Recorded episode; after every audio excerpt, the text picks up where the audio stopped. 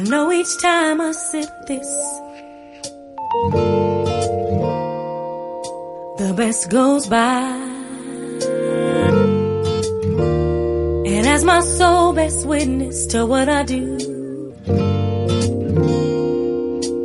I reply, it stops the pain.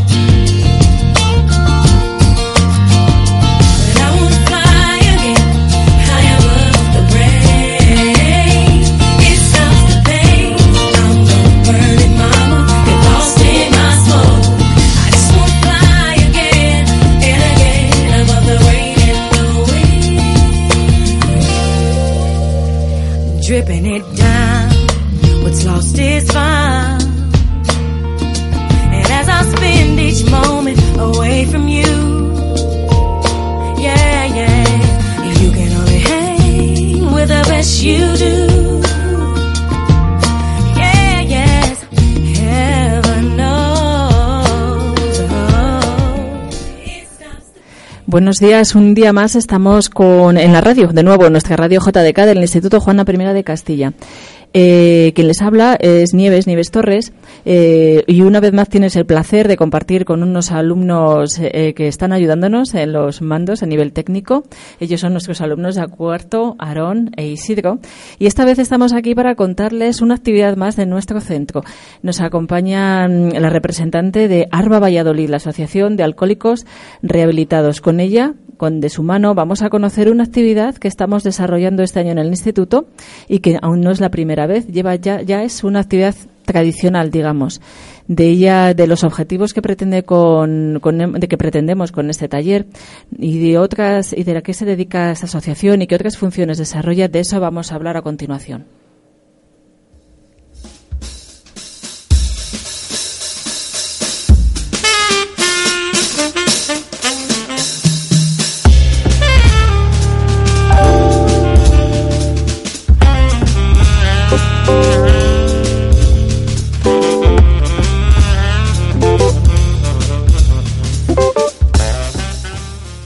Hola, buenos días, Sandra. Hola, buenos días. ¿Qué tal estás? Muy bien. Bienvenida a nuestra radio JDK eh, de Juana I de Castilla. Sandra Tejedor es trabajadora social de ARBA.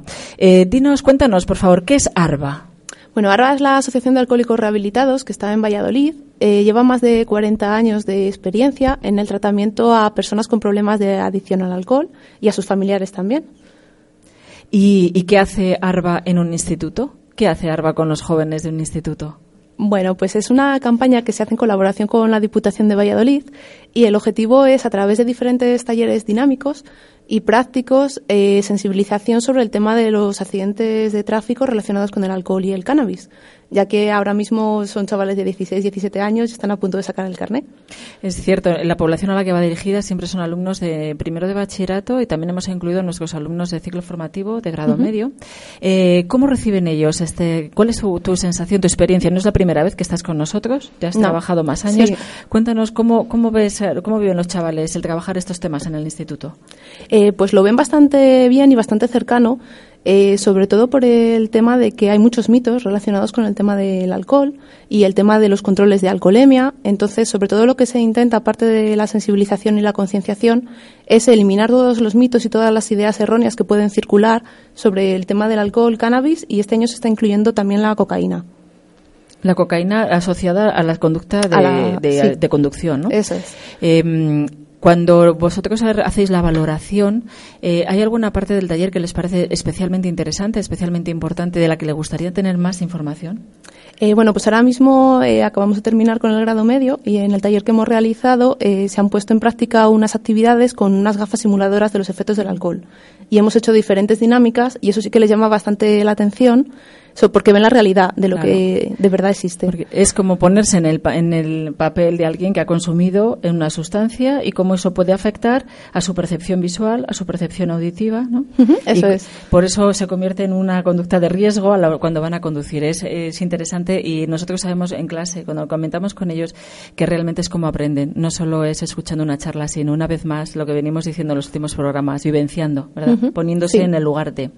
Eh, En cuanto a vuestra experiencia en Arba, eh, ¿qué visión tenéis de los jóvenes y el consumo del alcohol? Eh, ¿Hay suficiente concienciación de lo que supone? El, su uso es muy elevado, es preocupante, vamos mejorando. ¿Cómo es el panorama con respecto al alcohol y jóvenes? Eh, bueno, sí que es verdad que en los últimos años se está, mucho, se está mejorando muchísimo la percepción del riesgo por parte de los adolescentes. Sí que es preocupante, sobre todo en el tema de Valladolid Capital, eh, cuando hay fiestas en Moreras y el botellón. El botellón que es el que más se está preocupando. Y en el tema de Tordesillas, lo que más preocupa a la Diputación son las peñas. Las peñas en, pues en periodo los, de fiestas. los cuartos que llaman Y los aquí, ¿no? locales, sí. Los locales, los cuartos. El, existe, todavía sigue siendo, por tanto, necesario concienciar de la importancia de hacer un uso, tener un- Responsable. un uso responsable, ¿no? El mensaje que desde ARBA, eh, bueno, sé que mm, es no consumo o consumo con responsabilidad. ¿Cuál es el mensaje que trasladáis a los jóvenes? En el tema del alcohol y la conducción, no consumo, consumo cero. Sí. Y luego ya eh, relacionado con el consumo responsable, se supone que a menores de edad, eh, según la legislación, tiene que ser consumo cero. Y luego lo demás, eh, pues bueno, cuando ya son mayores, un consumo responsable. Consumo responsable. Eh, muy bien. Em, visitando un poco, cuando íbamos a preparar esa entrevista, eh, hemos visto un poco en vuestra página web em, que tiene una larga trayectoria una mm, presencia muy importante en Valladolid. 45 años, ese Ujú. era vuestro lema, trabajando Sí. por la salud o, o colaborando con la salud de los vallisoletanos. Está declarada, ARBA está declarada como una entidad em, de utilidad pública, ¿verdad? Sí. De- hace, acoge a todo tipo de personas, todo tipo de condición social, todo tipo, independientemente de cuál sea eh, sus características socio- socioeconómicas, ¿no? Vosotros detectáis que mm, existen un- factores que predisponen al consumo eh, o a la dependencia del alcohol. Eh, sí, desgraciadamente eh, influye mucho eh, los padres que hay en casa y el tema de la permisividad en torno a- al alcohol. Porque si un niño desde pequeño está viendo que en su casa es normal consumir alcohol eh, a las comidas o en las bodegas y demás, lo normal es que por costumbre social, según vaya creciendo, eh, reproduzca los mismos patrones que hay en casa. Y lo mismo, si un chico llega con 16, 17 y llega bebido a casa y los padres tampoco ponen límites ni nada, pues es, muy probable que se repita la conducta. O sea, la sensación, eh, la conciencia, la percepción de riesgo la tenemos que trabajar entonces eh, con los adultos, con nosotros Sí. los adultos, no con los jóvenes únicamente, ¿verdad? Sí, también desarrollamos un programa para trabajar con los padres, se llama Moneo, también de la Diputación, para elevar esa percepción de riesgo y sobre todo el tema de patrones de conducta y límites en casa. Patrones de conducta y límites, que una vez más es, son importantes y son necesarios en todas las conductas, también en esta, para evitar dependencias indeseadas. Em, estábamos hablando del tipo de terapia que hacíais. También en vuestra página hemos visto que tenía unas líneas muy claras. De, ¿Nos puedes contar un poco, por si hay alguien interesado que nos está escuchando, eh, cuáles son las características de la intervención que hacéis cuando una persona cree em, que a lo mejor necesita ayuda para superar un problema de alcohol? Pues nada, en primer lugar eh, se acercan a la asociación y pasan las entrevistas conmigo, que yo soy la motivación, y luego con la psicóloga y la doctora. Y a continuación se incorporan a las terapias. En las terapias sobre todo lo que se trabaja es el tema de mm, las situaciones de riesgo, prevenir recaídas y que ellos mismos se vayan dando cuenta de la conciencia de que hay un problema de verdad de alcohol. Porque sí que es verdad que en primer lugar muchas veces vienen dudando de si de verdad es tan grave como ellos creen. Entonces, a lo largo de las sesiones van viendo si de verdad tienen ese problema y cómo lo pueden ir poco a poco superando con el apoyo de los familiares y de los amigos.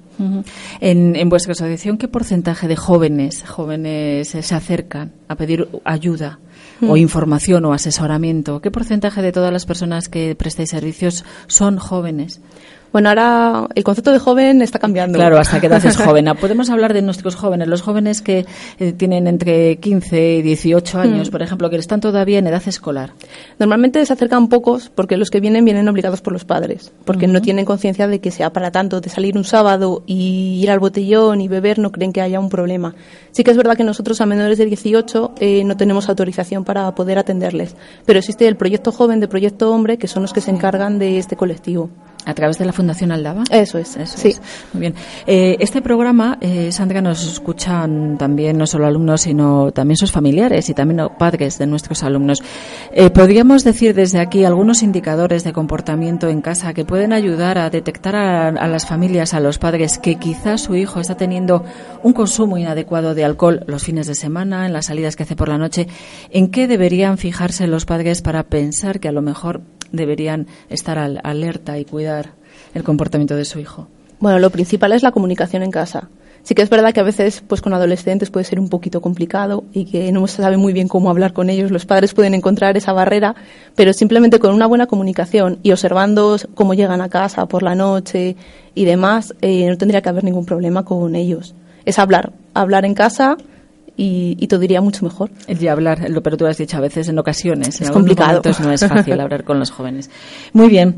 Eh, ¿Hay alguna, um, hay alguna um, innovación este año en la actividad que, eh, que estáis desarrollando en el instituto con los chavales? ¿Hay algún cambio, algo que, que tengamos que saber desde aquí que podemos anunciar a las familias? Pues este año el programa se ha modificado eh, comparado con otros años y se ha hecho en colaboración con la DGT. Entonces sí que se han incorporado eh, muchos más aspectos eh, relacionados con el tema del cannabis, porque sí que a partir de la edad de inicio suele estar fijada en 15-16 años, entonces se va a hacer más hincapié en ese, en ese aspecto. Muy bien.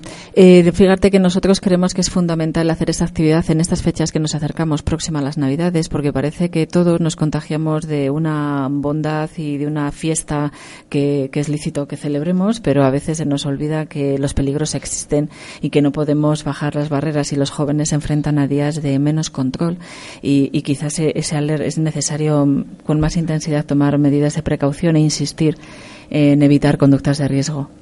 Eh, esperamos que todo el mensaje que intentáis llevar a nuestros jóvenes les sirva y que sea un granito de arena en este objetivo que tenemos de formar personas Eso es. y formar personas que tengan un comportamiento responsable.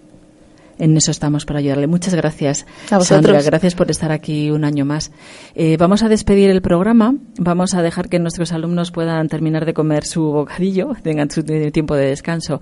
Y, mm, y muchas gracias una vez más por escucharnos y muchas gracias a Susana, que también está aquí, por darnos otra vez, una vez más, la oportunidad de eh, compartir este ratito con nuestro invitado de hoy en nuestro centro. Eh, vamos a finalizar.